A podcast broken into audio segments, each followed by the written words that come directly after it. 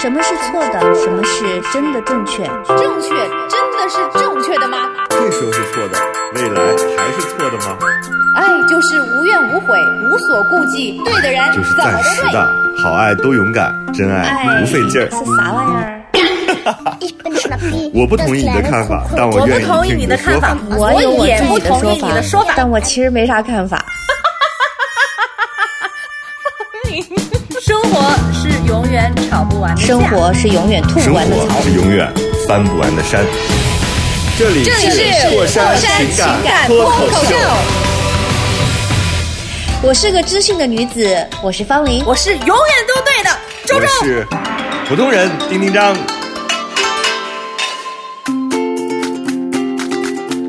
Hello，大家好，这里是过山情感脱口秀，我是丁丁张。大家好，我是玉州。大家好，我是方玲，又见面啦！啊，不，又又又又听见了，怎么又见面了？你以为我们听众？你你你把我们听众当什么你？你真的太不太想而且我 太我跟想跟大家周周刚才见面了我们俩 略显沉重的开场对又被你打破了。真的，我说方林以前从来没有这么雀跃过，怎么今天反而不是，好像还挺……因为可以跟大家讲，就是因为在那个我们就录制之前讨论了一下主题，我突然觉得啊，我我原来可能、可能有一点贡献，我还有一点点可以分享的东西，所以稍微显得雀跃一点啊，跟我们开场的这个氛围有点不搭，但的确是突然想到小时候的一些景象。，但是那天我看到我看到一个东西，我觉得还挺值得读给大家的，是，呃，魏巍曾经写过一篇文章，就是谁是最可爱的人。就是我具体的我那个话我不记得了，他的意思就是说，当你早上起来看到外边有阳光，然后当你背上书包然后出门，当你就是正常的去上班走在路上的时候，他问了一句话啊，这是他的第一个自然段结束。他说：“朋友，你意识到你在幸福当中吗？”就这句话，你现在听起来好像特别无所谓啊，或者是他描述一个场景是极其正常的早上的，就是一种场景。但是我今天早上起来，我就觉得我在一种幸福当中。嗯嗯，就是为什么？因为这两天接受的这种信息有点多啊，就关于河南郑州暴雨，然后因此产生了一些洪涝灾害这样的一个情况，所以就导致说，哦，原来城市生活并没有我们想象中那么理所当然，就是正常的生活其实是一个幸福的。就是你看，很多人是困在回家的路上，很多人是困在高速公路上，困困在那个，嗯，就是那叫什么地道桥，就这种容易积水的地方。而且它这次这个下雨的这个量，确实也是千年一遇嘛，超过了它甚至是一年的整个的降水量的总和，所以其实是一个特别危险的状态，而且。对于北方的内陆城市来说，这种确实因为大家都没有怎么经历过洪水、洪涝灾害，所以其实显得有一点儿应对上有一点儿笨拙啊。嗯、当然也有很多新闻是让我我我这两天看的，经常看的泪水连连，就那种自救的，或者是嗯，咱们那个解放军在救人的，我这些我看了之后我都完全不行。我说现在真是变得很容易伤感，然后也特别容易自检和反省。所以这一期我们又跳脱出来情感这个范畴，因为在灾难面前，或者在这种比较恶劣的，就是水火面前，其实情感都可以先 暂时搁一搁。所以我们这一期还是想聊一期，呃，到了汛期啊，也就到了夏天，我们怎么来自救和和怎么来就是保护自己的这么一期主题。你们离这种自然灾害最近的经历是什么呀？嗯，有过吗？我有，我好像水没有哎，我我有你有过啥？你啥都可以说，不是非得水，自然灾害，嗯，好像 没没有。也没有。那你那你说水没有，我还以为你有过啥什么。我觉得我们其实还是被保护的，嗯方玲保护得先讲吧。好的，保护的很好的。嗯，对，哎呦，我就就是老生常谈了，因为我觉得，因为我是那个安庆人嘛，安徽安庆，这个是一个从就反正就是从、从有安庆以来，它一直都是长江口上的一个比较呃，算是军事也好，或者是这个呃地理位置也好，它是比较重镇的一个地方。所以安庆呢，就是我的印象，从小到大，几乎年年抗洪。但是呢，这个我小时候的抗洪跟现在的抗洪是意义不太一样的。我小时候抗洪是真抗洪啊。现在因为基础设施好太多了，所以呢，你只知道就是说，你到雨季啊，到汛期的时候，你还是有一个就是说，我是长江边上的城市，抗洪的这么一个意识。但实际上，在很多年以前啊，就相当长一段时间，其实抗洪是每年夏天安庆的一个主题，就就反正就年届届的政府班子，啊，都是就是到这个汛期的时候，最警惕的事情。就是安庆在历史上有一个很大的一个呃，这个洪这个洪水洪水的一个事件，是一九九八年。九八年的时候，我在我是我哎，我在上中学，对对对，我在上中学，然后那时候三十多岁，我然后九八年的时候呢。那次，因为因为我不知道哈，我我其实我们突然聊这个话题，我没有去做做回顾，说还有没有比九八年更大的。但是因为我爸妈一谈到呃这个汛期，一谈到抗洪，就会提九八年。因为九八年那个时候，我的印象就是什么呢？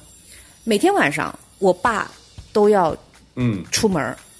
就是吃完晚饭就出去了，因为我爸当，因为我爸是是呃，虽然是企事业单位的，他不是政府部门工作的，但是呢，因为整个安庆城区呃紧邻长江边，他其实常住的这个安庆城区的人口没有太多，所以呢，只要你是不光是政府机关了，你所有企事业单位的领导，你晚上就是都要按照这个轮班制上堤坝。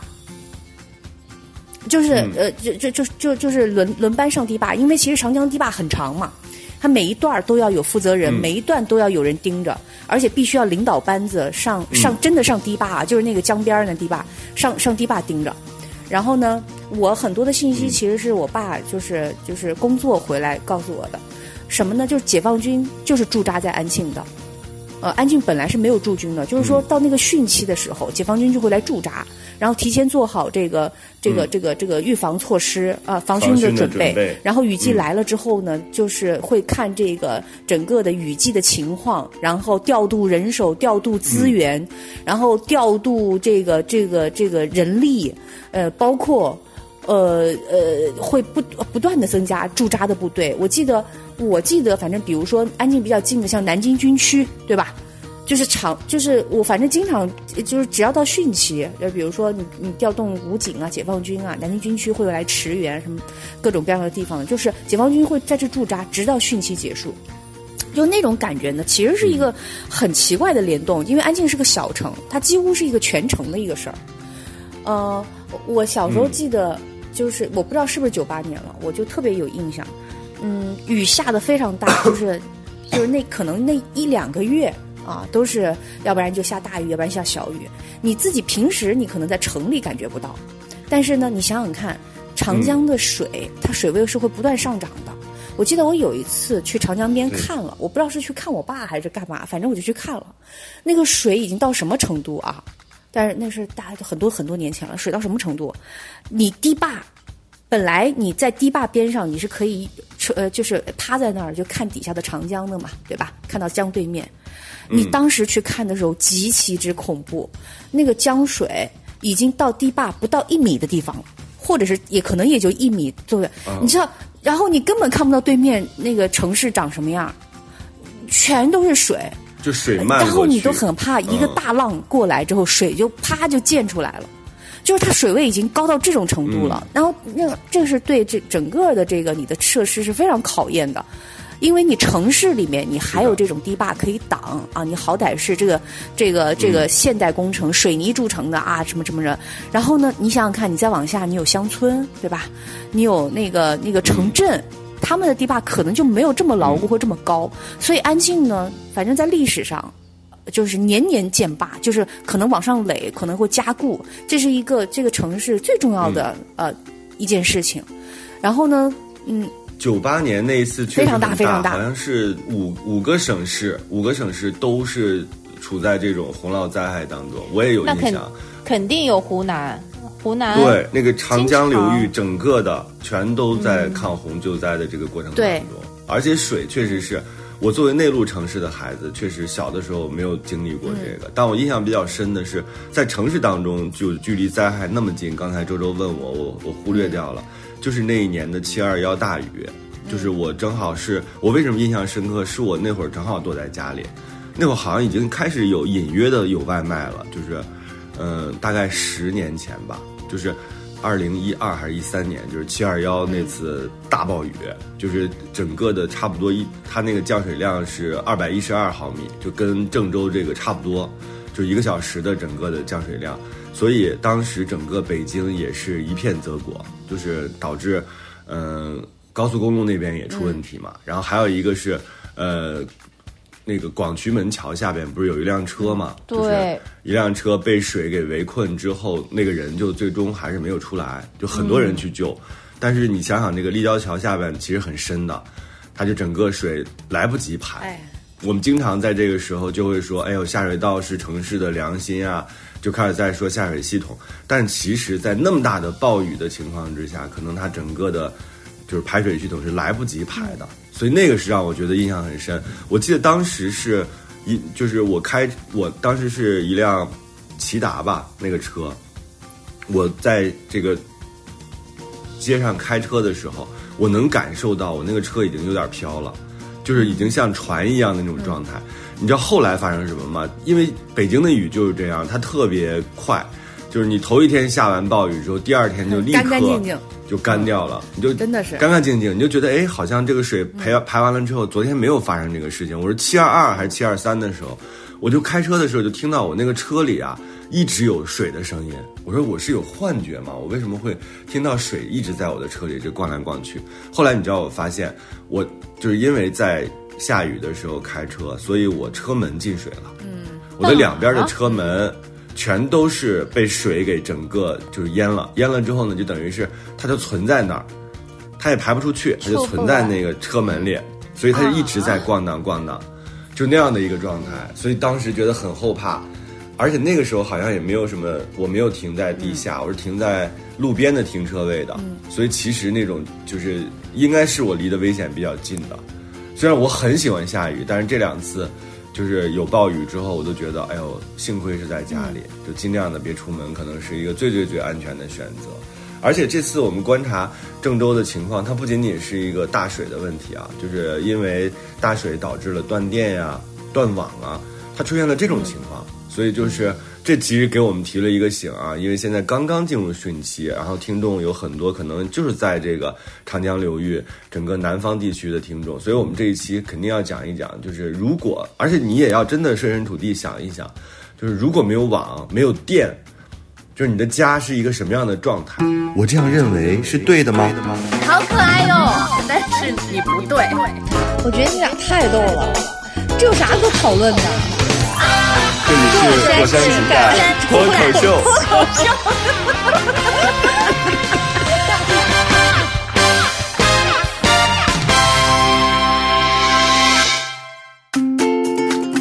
就是如果没有网，没有电，就是你的家是一个什么样的状态？我今天早上起来想了一下，我觉得天哪，就是很热是肯定的，对吧？然后没空调是吗？没有空调。然后家里有一些些吃的，我我觉得我还算是爱储存的。那天因为昨天，嗯，这个大雨波及到石家庄，就有朋友问我说：“爸妈家里有没有事情？”我说：“没有事情。”我对我爸妈比较放心，就在于他们冰箱里永远储存着东西。嗯，就是他们还能吃几天，就是至少在如果啊没有办法出门，那大水已经封了你的楼下，你还能活下去。那我们现在就可以自检一下，比如说。我们各自看一看自己的家，如果大水围困了我们，我们自己这个生活可以吗？嗯，我首先，我首先我自己我自己家肯定是不合格的。对我自己家就是因为我不囤食物，我几乎冰箱是空的。嗯哦然后我就，对对对，只有一些酒，没有我我 只有一些酒。大雨来了之后，方便就在家喝酒，把自己喝多。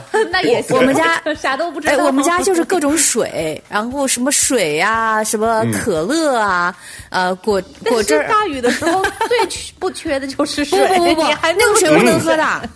那不一样。我知道，我知道。对啊，对。然后呢，就是就是我我我是没有食物的，我连片面包都没有，我顶多就是能够果腹的可能是酸奶，但是 也是液体。对我我一想。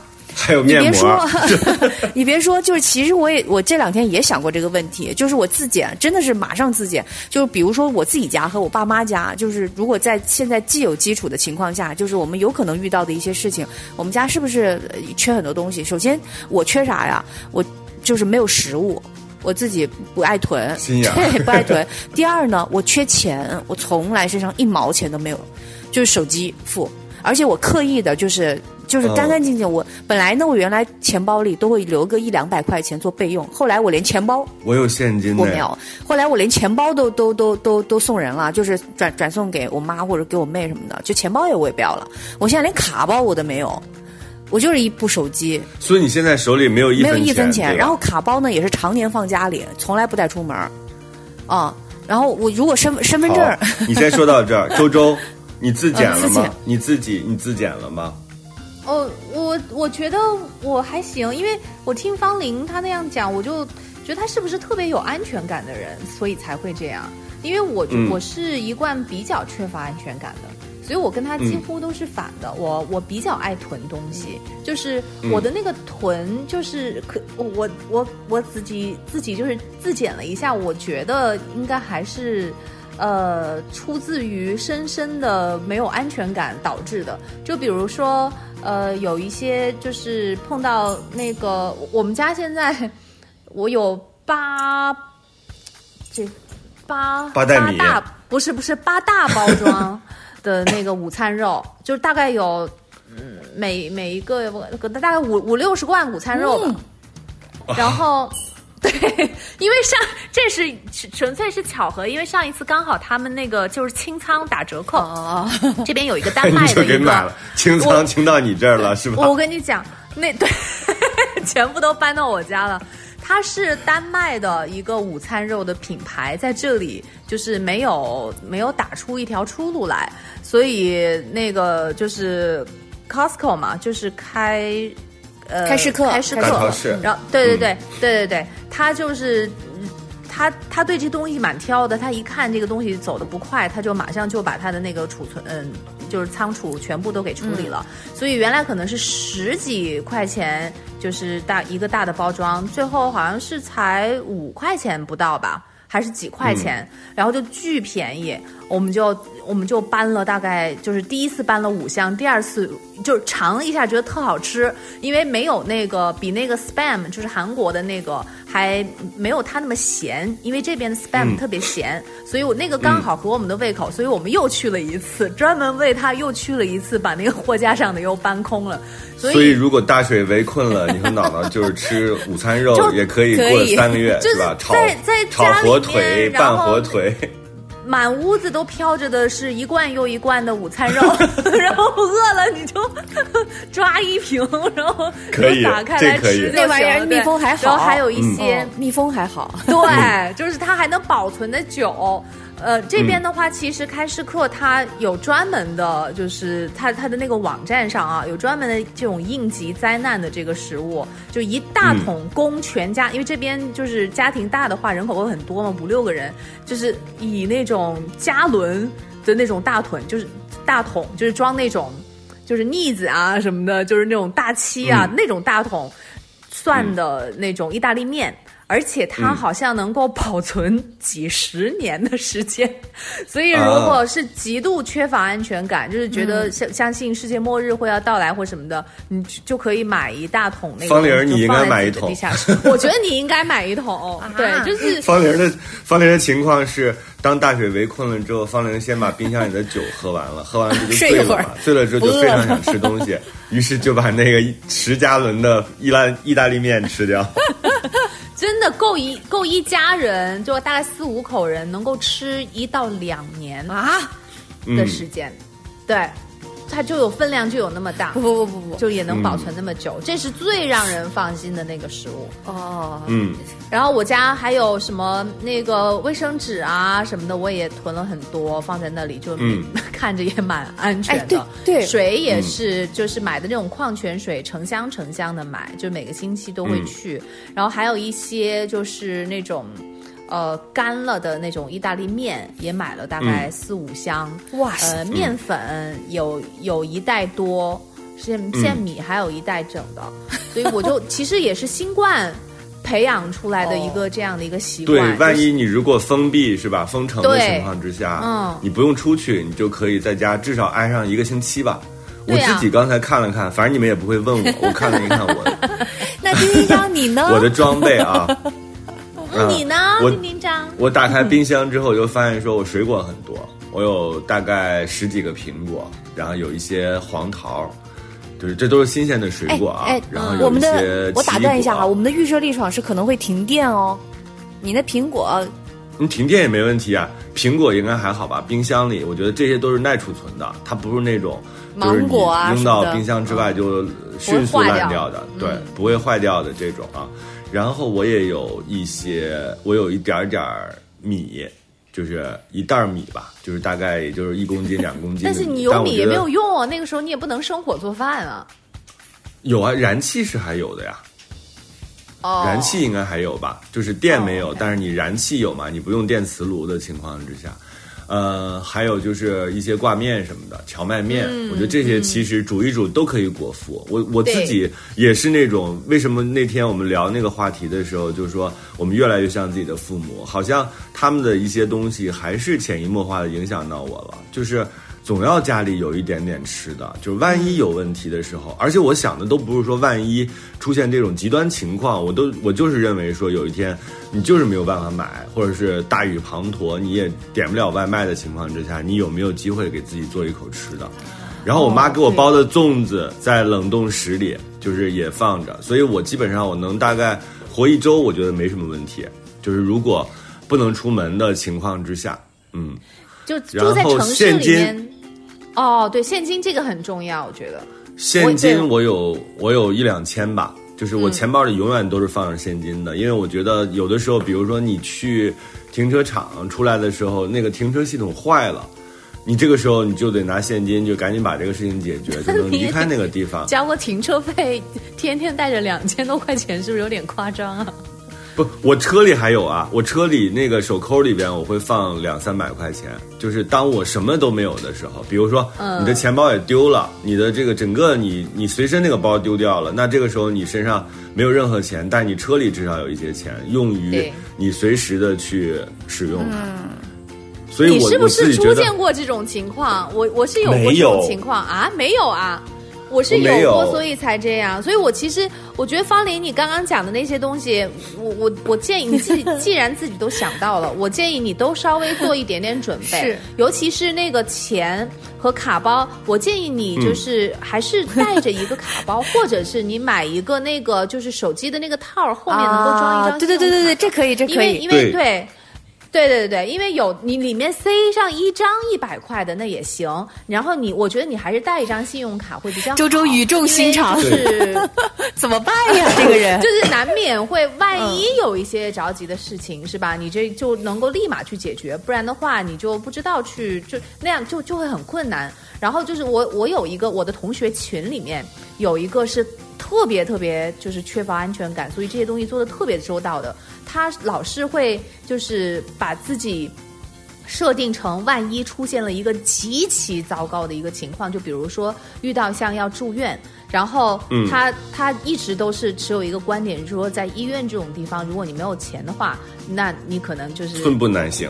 对对，就可能会甚至影响到自己的生命哈，到到时候会这样，所以他觉得那个时候如果能够把钱趴拍在那儿的话，生命才会有百分之百、百分之两百的这样的一个一个保障吧，类似于是这样。嗯所以他想，但他呢又是一个就是特别理财会理财的那种，所以他是不会把现金放在自己的那个，就是他的银行账号里面不会留活钱，他的所有钱都在理财，嗯，哪怕是活期，哪怕是定期，都是理财的。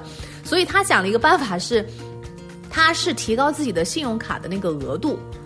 嗯然后呢，他能够保证说他的那个信用卡能够一次提现大概几万块钱，它就是它嗯。有了这个东西的保障的话，那他就可以特别大胆的，就是就是就就应对各种情况，就是哪怕是像就是遇到了生命危险，然后需要在医院里面抢救，然后到时候可能交不出、取不出现金这种情况，他都能够想到。所以我，我建议方玲，你你多多少少放一张信用卡，到时候反正又没坏处，它又不重，是不是？但是你就就都有这样一种安全感，天天带着自己走动。哎，我想到这儿，我要跟他对，而且我觉得这已经不是末日那种啊，比如说有嗯有一些末日情怀的一些人啊，现在确实有这样的。就是像爱好一样的，他会自己把想象出就是末日的状状态，所以他家里有这种救生衣呀、还会然后模拟医药包呀，就是他有这种，就是当如果洪水啊、地震呐、台风啊各种灾害的情况之下，他都有应对的方法，所以他自己会有急救包什么的，他有这样的人。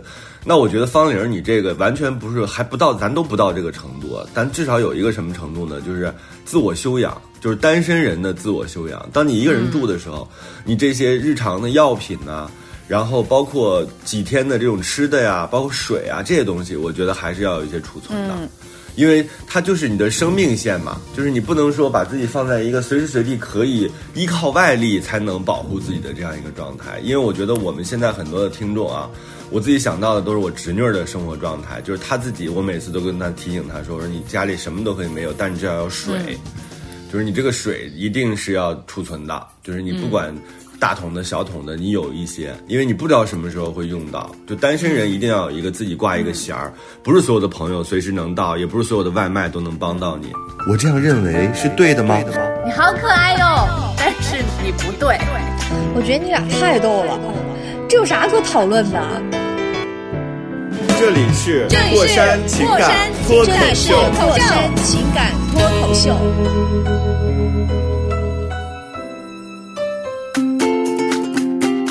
讲完之后，突然觉得，哎，咋整啊？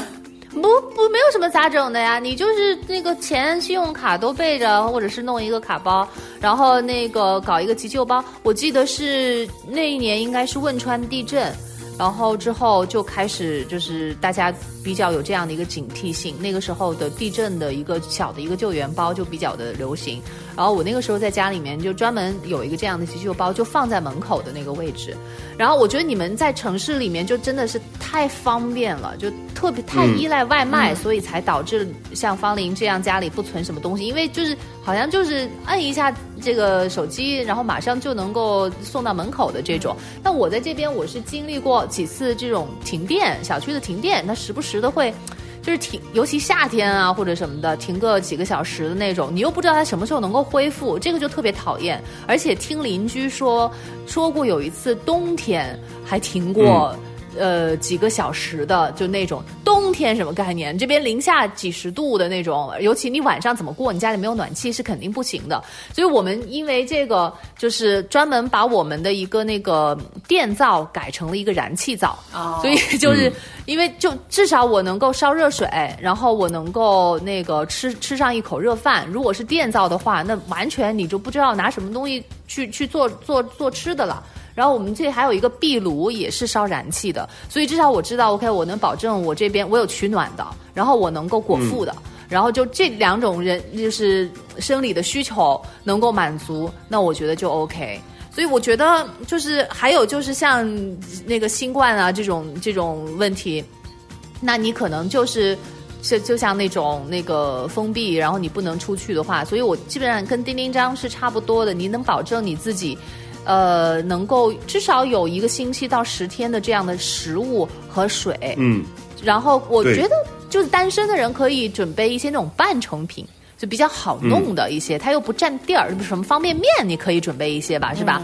然后有吗？家里方玲儿，方便面也也没有，我我只有一点儿，我妈方便面也没有，我妈不让我吃方便面，我就不买 方便面。你是不是？不是，那就不你妈应不让你你妈还让你结婚呢，你怎么不去结婚呢？那你这不能这两论，这个这这这这这得这这两个论论两回，不，因为我我家有一点挂面，就是我妈用剩下的，然后呢，嗯，然后。饺子呀也行、啊，哦，饺子有，饺子有，就是我妈包的饺子放在冷冷冻室有，我们家冷冻室全满。对，那个放半年没问题。我们家我们家冷冻室全满，什么各种熏鱼、腊肉、饺子、包子，那那一那那个冷冻室。哦，那你可以不是是这样的，那是但是我们家冷冻室我几乎不用啊、呃，因为。我没有从冷冻里拿，就是那是我爸爸爸妈然后来之后给他填在那儿的，就是因为他们习惯吃一些自己的食物，然后又要冻在那儿嘛，就放那儿。然后我基本上是在冷藏室生活。嗯、我现在冷藏室，我跟你说啊，打开冰箱之后，嗯、一颗西兰花，然后装点装点对，然后一盒蓝莓。然后大概生所生鲜就是这些了，其他全是什么牛奶、酸奶、可乐，然后果汁儿，呃，全是流食是。流食。我这么做的原因，你是不是断舍离做的有点太我这么做的原因因啊，其实是这样的，是因为我个我个人原因，是因为我减肥我我是食物不过夜的人。我有一次买了大概好像是那个呼噜，啊，我真的觉得这也是一种精神病。我那个朋友就是、我，我这个邻居就是，我每次去他们家的时候都要提前报备，就是啊，邻居的妈妈你可能在听啊，就就是我每次都要提前报备，妈妈就是那种。就是今天要吃多少个馄饨，就是数个儿的那种，所以他就没有储存是吗？啊，对他就是要包多少？少个，就是丁丁你要来家里吃饭对吧？我说对，他说那我给你煮你多少个馄饨？我说我二十五个吧，他说行，三十个，绝对是在你碗里的就是三十个，多了就是没有，而且你临时去，你说妈妈我要去你家吃饭，然后妈妈能不能做？妈妈说真没有，他真的就是属于这种。就是完全按照按照那个所数字按需按需供应所以我有的时候会担心，对，按需供应的，所以我就担心，我说如果万一有问题的话，妈妈可以到我家来避难，就是我这儿有很多多多的吃的。他那些馅儿料什么的也都是都是当现做天去买，当它天当然可能会有一些储存的一些肉什么哦哦哦哦的，就是肉解冻了之后，它再切了去弄。但是它当天做的那些就是那么多，它不可能再多了。嗯，哎，你知道上一次就是因为我觉得有的时候你看新闻，比如有这种天灾，你才会增加一些就是这种预防的一些知识。啊对对对，我也是因为上一次就是那个北京的那个大雨，所以我在嗯车里面、我时常会备一个就可以砸玻璃的。哎，这个我有，就是嗯又可以当手电筒，对对对，又可以砸玻璃的一个那个小工具，我会放在那个手扣里面。这个也是那个时候学习到的。然后就是碰到大雨的天气，就是就是我会嘱咐家里人说，就千要千万不要去涉水嘛，就是不管那个就是。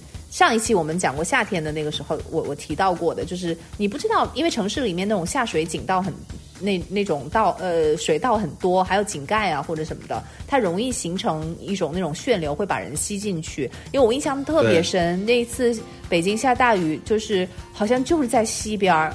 就大概是西五环的那个地方，就发生了这个事情，就有一个女生嗯好像就、就就被吸到那个直接给吸进去了。嗯，对对对，就特别的可怕。然后还有就是，嗯，不要开车，也不要涉水，不要老觉得你在车里特别安全，因为你那个车如果进水歇在路中间，那等于就完蛋了，你的你的车也也没了，你也开不走，然后你可能没有上那个保险，反正也也都是事儿。所以还是要有那个涉水险的。就是虽然对就是可能在北方城市，南方城市就更要上那个涉水险。我那天查了一下，如果你有涉水险的话，呃。就是遇到这种情况的话，是全全额赔付的。嗯就是你这个车出了问题会全额赔付。然后如果你在行进当中，然后你又二次打火了，那这个就不行。就如果你的对这个水被把你的车淹没了，淹没了之后你没有没有再二次打火，那它是全全额赔付的。所以大家也要注意这个啊。我刚才查了一个东西啊，就是可以给方玲一些提示，大家也可以听一听。他说你要准备什么东西，就是如果你在呃你的这个地区有洪涝啊、台风啊、地震这种自然灾难的这种风险啊，就是他有建议做一个应急的避难包，我觉得可以大家听一听啊。他第一个就是要有可供所有家庭成员三天的食物和水。我觉得方林刚才说的那个，你的水肯定是够的，你这冷冻室也有很多能吃的。他说食物要以压缩饼干、方便面等不易腐败的为主，就是方便面可以囤一点啊，因为这个既好吃，然后又容易保存。第二个就是你应急包里边还应该有身份证、医保卡、户口本、保险等重要文件的复印件，储存在防水袋中，关键时刻关键时刻能够快速的确认身份。我觉得这个其实我我好像没做过这个事儿啊。他说把这个身份证、医保卡、户口本、保险等重要文件要复印一下，放在一个就是防水袋里，应急的时候用。然后他说，红酪几乎一定会给某些人带来腹泻的症状，记得准备口服补液盐。这个是什么呀？是补充盐分？就是生理盐水。对，应该是这种，就是我们有的时候那个呃，就是啊，就它打吊瓶，就可能类似的东西，它是口服型的。嗯嗯，什么口服的葡萄糖啊，然后还有都有，嗯。对，我们可以查一查啊，看看有什么口服的补液盐啊，就是能够让你清理你的腹泻的状况的。他说还要准备一双安全靴，就是大雨靴吧。我家里是没有这玩意儿的。嗯，我我有，我在花园里面工作会需要穿到雨靴，但是雨靴万一水很深很深，你那个雨靴不就兜水走，反而穿不了吗？所以我特别想问，这个安全靴是雨。就是长的雨靴，还是类似于像大黄靴那样的，能够防磕碰的。嗯，他说洪水中存在很多玻璃和碎渣，穿着长靴可以尽量的避免在洪涝中被划伤。那可能就是比较厚的那种。我觉得登山靴应该是可以合适的。嗯嗯，然后能处理伤口的急救包，然后医用的绷带啊、创可贴呀、医用的消毒液啊、生理盐水这些东西。这个我家好像有，但都基本上过期了。到底多长时间换一次啊？那那个用那些碘酒什么的，是保质期是多久？要查一下啊，就是因为你有可能会被割伤什么的。然后，另外他说，虽然有很多人觉得没必要，有洪涝风险的地区，务必给每位家庭成员准备一件救生衣，就是那种可以吹气儿那种，或者是那种就是直接有泡沫的那种救生衣。嗯。嗯，还有就是，他说准备准备能够保温的毯子或者毛毯，避免身体因为浸湿而出现失温。这个其实很多人都不注意啊，但是失温是一个特别容易发生的情况，就是你冷上加冷，你身体开始就没有办法供给你这个热量的时候，你就会出现失温的情况。这个其实非常非常危险。他说还有就是我这个在疫情期间我买过，他说有条件的话可以准备一些泡腾消毒片。就是是含氯的那种消毒剂，就是白色的，像樟脑丸一样，然后你直接就是投入水中，当时是把它当成消毒液用的啊。另外就是，呃，一定要考虑到这个浓度，所以要按照说明书的建议来。他就是直接给了一个就是准备的这个应急避难包的这个东西，我觉得大家真的可以自检一下啊。就是如果你在。这种南方地区，然后洪涝灾害容易发生的地区，尤其是在乡镇啊，就是你不在城市当中，救援可能没有那么快和那么及时的情况之下，你要有这些东西。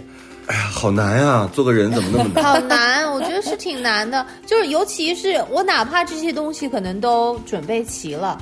但是你也不大可能把它全部都放在同一个地方，对不对？然后还有就是你你碰到这种紧急的这种状况，你得头脑保持清醒，得特别冷静，你才能够是的把这些东西给想全了。谁会想那么多呀？那不第一反应不都是先跑吗？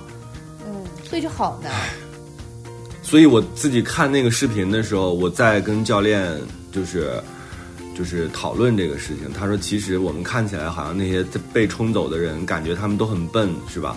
就是怎么就被冲走了？但其实你会发现，在那个水力量、水流力量非常大的情况之下，即便你是一个就是非常平时有健身习惯的人，你抓住点东西把自己想固定住，其实都是很很很困难的。对，所以千万不要轻视。”轻轻视这个，你就觉得哎呀，好像好多女生啊什么的，她们没有力气，其实根本不是这个意思。就是水流洪水来的时候，其实那个速度是非常非常快的。而且他自己有一个那个自救的一个东西，方玲，你可以跟大家说一下。他有一个基本原则啊，就是当洪水来的时候，有一个基本原则，就是远离洪水，做好人。勿。的清洁和消毒，做好人，做好人是也要做好人啊！这这个意见太重要了。做好人，做好人物的清洁和消毒，注意饮食安全，确保食物烹饪成熟，就是把食物弄熟了，别吃生的。注意蚊虫、动物的叮咬，正确处理伤口，小心触电。哎，我我我提一个，我跟大家说一下啊，我觉得小心触电特重要。因为因为我我我不知道，因为我我后来到北京生活，这个事情听得少了。你比如说我老家这块儿，嗯，其实年年我不上次不说吧，年年在呃长江里游泳的人和这个触电的，嗯因为它雨季嘛，雨多嘛。然后如果说你有高压电线，或者是说啊，你你你你你碰到了一些裸露的电线的话，是极易发生这种情况的。但是我我觉得大家可能。呃，现在这对这种触电这个事儿啊，不是很敏感。你比如说，我如果洪水来了的话，我我我可能哎，我家里有食物，我哪怕断电断水，我能在家待着。可是很多人呢，出去的时候，呃，注意电这个事情少过于注意井盖儿，但是其实触电这个事情，嗯，还挺多的。反正。嗯，你千万不要靠近高压电线。如果你分辨不出来什么是高压电线的话呢，你就远离一切就是有那种电电箱的那个地方，或者是就呃远离一切。你因为我有的时候我问啊，就哪个是高压电线，你能看得出来吗？很多人看不出来的。就是你只要不用看它，你就只要看到哪怕是那种就是线就普通的线缆，你都远离它。什么变压器啊、配电设备啊，只要看着像有电的，你都远离它。而且。然后这个，这里边写了一条，他说你万一进进程中啊有脚麻的感觉，就是这个对不起啊，我笑了，但是确实是有这种情况的话，你不要往回走，不要走回，而应原路跳回，就是你往回跳，就是当你发现有脚麻的情况之下，你双脚离地一下，然后跳回去，减减少接触面和减少接触的时间啊，对。对，呃呃，我觉得这种东西都挺重要的，而且不要随便摸，它不要随便扶那个扶那个就是墙啊，就是或者是。呃，湿了的这个电线杆啊、树啊这些东西都不要去触碰。哎，重要的就是别出门了。我觉得最好就是别出门，因为你想想，你为什么会出门？可能你就是去采购生活用品去了。你为什么没有生活用品？就是因为你前面没有。我打断一下，我打断一下，不是这个。你知道，就是有一种情况，就是在常年下雨的地方，它不是说我是一个今天是呃这个，比如说受灾了，我非要出门。它是因为，比如说这一个月可能是这。日常天天下雨，但是因为呢，它雨可能就是你感觉不到，它雨给你雨水给你造成直接的伤害，但是因为你的路上的积水很多，然后呢，有一些地方你其实已经失修了的，比如说井盖，比如说高压电线，你是不知道的，然后你可能正常的去去去行走，你就会遇到这种情况。这种就是不是说那种像洪水来了，你直接有一个冲击力说。啊，这这是有事儿，我要处理。但是它这种是日常的，你就很难。所以呢，你比如说意外，你比如说我我我，因为我经常看到有小孩儿在那里故意踩水玩，对吧？呃，雨后天晴啊，对吧？那大家都一切这个救灾不能说救灾了，可能就日常就是这样子啊，就是清理工作在在处理。有清洁工触电的，也有那种小年轻儿触电的。这是因为呢，他可能对这件事情不是注意清洁工啊，当然可能是工作避免不了。然后呢，也也也会有这样子的事情发生，但是很多小朋友他不知道，他就踩水走了，觉得那水也没多深，是浅的，对吧？没个脚脖子，踩个穿个雨靴也就走了。但实际上，大雨暴雨损坏了什么，你是不知道的，这个挺危险的。嗯，还有一个啥呢？就是你比如有的人，你手上拿一些东西去探，一定要拿木质的。你拿个木质的棍子，你去探一探啊什么的都还行。嗯，你不要拿那种就是有导电功能的啊，因为我我我家在安庆，就是我经我是如果说有这种洪涝灾害的话，我是会听到这种新闻的，就是有触电这事儿，这是一个嗯，可能大家就不是说长期有这种。呃，洪涝的地方会比较少见的状态，因为它其实是个日常，比如这一个月都下雨，对吧？一个月可能都有积水，嗯，那你这种它损坏了什么，你是不知道的，而且没有办法马上检修，嗯，对对，这这，而且这个他也提醒的特别详细啊，他说你如果暴露于洪水之中之后，因为我这个是之前没有那个意识的，就是很多的水，有的小的时候还老觉得喜欢趟水哈，就把鞋脱掉就直接下去了。其实这个水里边特别脏啊，因为你知道这个水，它如果已经漫过街面的话，它一定是在很多地方它都就是直接冲过来的，所以里边含有大量的这种细菌和微生物，所以你要一定要注意，当你接触了洪水之后，一定要彻底彻底的洗澡啊，大量清洁的水冲洗全身。他说女性尤其是要注意，就是你如果这个水漫过腰之后。你身体的下半就是下半部分，这这个东西一定要好好的清洗。因为水太脏了，对，对，哪儿下水道的呀，然后什么工厂里的呀，各种的都有。哎还有就是因为我外婆家村儿、在在在村儿里嘛，第一个就是说，你千万不要在暴雨之后，你你的饮用水，你可能比如说断了自来水，你千万不要饮用就是蓄水的地方的水，比如说这个井盖儿，你这个井啊是盖住的，对吧？你可能就是没有井水没有被污染，你可以喝井水，但实际上其他任何蓄水的地方都是不可以喝的。你哪怕去，我说实话，你哪怕接无根之水呢，你接雨水、蓄雨水没有落到地上的，可能都比你那个、呃呃这个这个叫蓄水池里的强。还有一个，他提到了，他说自来水其实这个时候是不对能饮用的，其实你会污染的它的地区嗯出现了洪涝灾害，它已经被污染了，而且没有经过沉淀这个工、这个过程。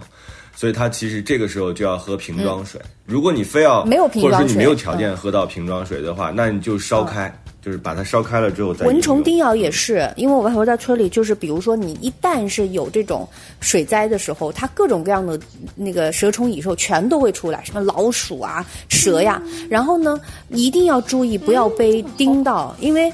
呃，就是你家里你如果太潮湿的话，家里都会有水蛇的。我外婆的房子里就会有，嗯，你不要跟我讲这个，我 不要听到这个对，。一定要注意蚊虫叮咬。然后呢，嗯，包括一些小的，有一种啊叫血吸虫，就是会扎到你腿里面，然后往里钻。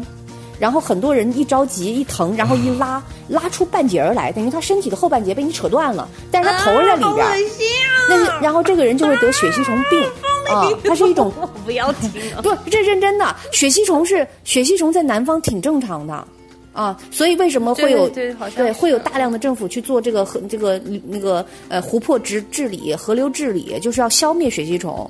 但实际上洪水来了之后，很多这种隐患就会出来嘛。就虫，我们会遭遇到的比较多的就是虫叮。你不不如果不去趟水的话，虫叮会有，对吧？然后喝取水的困难会有，嗯这些东西是是是是会碰到的。嗯，当然你住高层里可能就不会了啊。哎呀，所以我就说，人能够平平安安活一辈子，这这这就是最大的幸福。是，对，就回到了我节目之初给大家讲的那一段啊，就是你意识到你自己生活在幸福当中嘛。所以，如果你现在正好处于幸福当中，你在正常的生活、正常的工作，就稍微内心要感恩一下，然后好好的去这个，就是做好一个单身人。就为什么要说做好一个单身人？做好人，嗯，做好人。就简我我我觉得，我觉得除了水之外，我我最近就一直在想这个事儿，就是我因为我在北京住三楼嘛，我本来觉得三楼哎有点矮，后来我认认真真觉得三楼挺好的。真的三楼挺好的，嗯，就是如果我其实是更害怕，比如说我被堵在楼上了，那我可以我就我我后来就观察我们家的那个消防通道啊，我怎么快可以最快到楼下，嗯啊，然后怎么快可以最快出去、啊？当我确定这件事情还可以就比较容易的时候，我就觉得心里还是挺安生的。所以呢，我个人是不喜欢高楼的，就我不会住在一个楼的比较高的位置，因为我觉得嗯这个更难受。你电梯哪怕电梯停了呢，你怎么办？多难受！三楼上下方便，对。然后就不要嫌弃矮的楼层。我们太依赖于电呀、网啊这种，就在现代生活当中太依赖于这些东西了。其实你假想一下，如果没有电、没有网的情况之下，我现在住八楼，也还行。好就它正好是一个可以爬得到、爬得到的那个位置，也能下得去，就是你可以有一些，就是、就速度会比较快，也能上得来。所以住太高层嗯的话呢，我就老觉得，哎，这个没有电梯你也你也很费劲，哪怕没有电梯你都很费劲。嗯，反正这对，虽然有点老生常谈啊，我们三个又聊了一期关于水的、关于应急的啊，但是我们还是特别想跟大家说，一定要注意自己的人身安全。夏天确实是很多原来我们可能不会认为有问题的，甚至觉得下雨挺浪漫的，但是你这个时候你会发现说，它有可能会变成灾灾害啊，所以一定要注意自己的自身安全，好好做个人，我与啊感受自己的。我与此同时正在下单方便面，我心想说，我家实在是太没啥了，我我就 你还是存一点儿吧，水啊，吃的囤囤点囤点碗装的面。问题是我囤完碗装面，我很有可能半夜起来给他吃了，你知道吗？就是日常给他吃。还有碗装面啊那当然碗装你他不是他家不是没有方便面，周周他家是，就是有方便面的话就会被他吃掉，就是。哦，明白了。所以我不囤食物。那这说明你还是需要的嘛。对，我是那种就不囤食物，然后一想叫外卖还得等，就挺麻烦的，然后就放弃吃东西那种。当然我这是个特例啊，不要理我。我今天中午就要准备，我准备自己做，我准备把我冰箱里的蔬菜炒一炒，就是，嗯自己完成一顿自己的饭，这算演习吧。就是 如果出现极端状况的话，你得有一点手艺，是吧？就保证除了养活自己之外，还能有一点点好吃，有那么一点点可能性啊。所以大家都准备准备。是，虽然就是我们要乐观啊，因为就是嗯这种、呃极端的事件，它的概率还是有比较小的，没有那么大。嗯，但是也不排除我们应该要呃把这个情况考虑到最差，然后为这个东西去做出它的一个准备。另外，我觉得就是真的是，当你觉得日子是最平淡。然后最无聊的时候，其实那应该是你最幸福的时刻，所以请你好好珍惜。嗯嗯，好的，我这样认为是对的吗？好可爱哟、但是你不对。我觉得你俩太逗了，这有啥可讨论的？这里是火山情感脱口秀。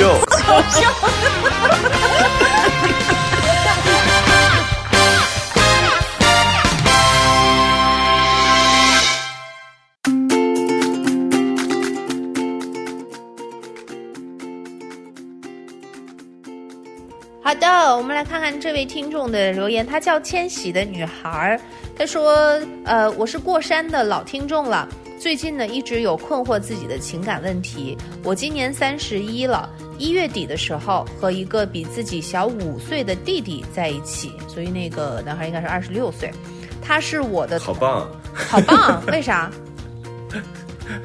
没什么，就由衷的赞叹。更起啊，待会儿再聊啊。嗯，然后呢，他是我的同事，一开始的时候一切都很美好，我能感觉到他是很喜欢我的，也是抱着一直走下去的态度开始交往的。我们确定关系的那一天，他对我们的生活也做了很多的规划。他平时的生活几乎都是游戏，和我在一起之后，他把所有的游戏时间都给了我。但还没有等到我消化完这一切的美好之后，他爸爸妈妈知道了我们的年龄，而且非常介意。我们在一起的第二个星期，刚好遇上了过年，就都各自回家过年了。在春节期，呃假假期结束的那一天，他说迫于家庭的压力，决定跟我分手。那这才多久啊？这这才好了一两个星期，对呀、我当时的第一反应是立刻答应了。呃，括号大概是觉得自己也需要尊严吧。但是分手之后，我们还是一起吃饭，然后下班一起回家，每天也会早晚安。这对我来说真的很折磨。这是分了还是没分？对呀、你 说的就是啊，为什么要把自己分了呀，一起是一起回家是回一个家吗？那那应该是两个家，应该可能顺路吧？嗯，嗯，早晚安。讲完了。啊，他想说啥？千玺的女孩，你的问题是什么？他他就很折磨，我估计他现在不知道，他困很困惑，就是明明又分手啦，然后为什么还要那个什么？我我你看，我跟方玲第一反应就是分手了，怎么还一起吃饭，然后下班一起回家呀？这是啥意思啊？我觉得即便是对方提出这样的要求，你为什么要去配合呢？你是你自己到底心里想的是什么？你是抱了一个什么希望？是抱了他之后之后会改变？回心转意，那你就等他回心转意来找你再说呀。你干嘛要去培养他？哎你干嘛要投入这个时间？那女孩多大呀？三十一，31今年岁三十一哦，。那是焦虑的时候了，已经。嗯我我跟你讲，其实就是姐弟恋这个东西，就今天你为什么觉得年轻就一定很好啊？就是我觉得不管嗯、年纪大还是小，首先你能遇到有一个跟你就两情相悦的人，我都觉得是值得开心的。然后他比你小呢，我觉得从我的，因为我现在属于年年龄较长的这这个这一位嘛，所以我自己总是觉得，哎，更年轻的人他们有更多的好玩的就是活力啊，然后对爱情的。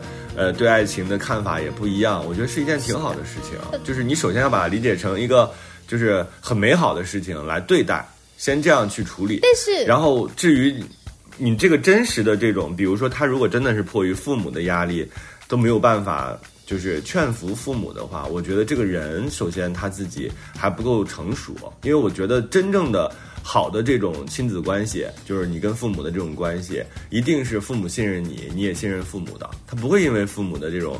就是阻挠，然后就立刻跟你选择分手，而且把这个事情完全归到父母身上，我觉得这个是只是他不成熟的表现。所以你俩分开其实也是很正常的。所以我觉得他更不应该抱有那个期望了。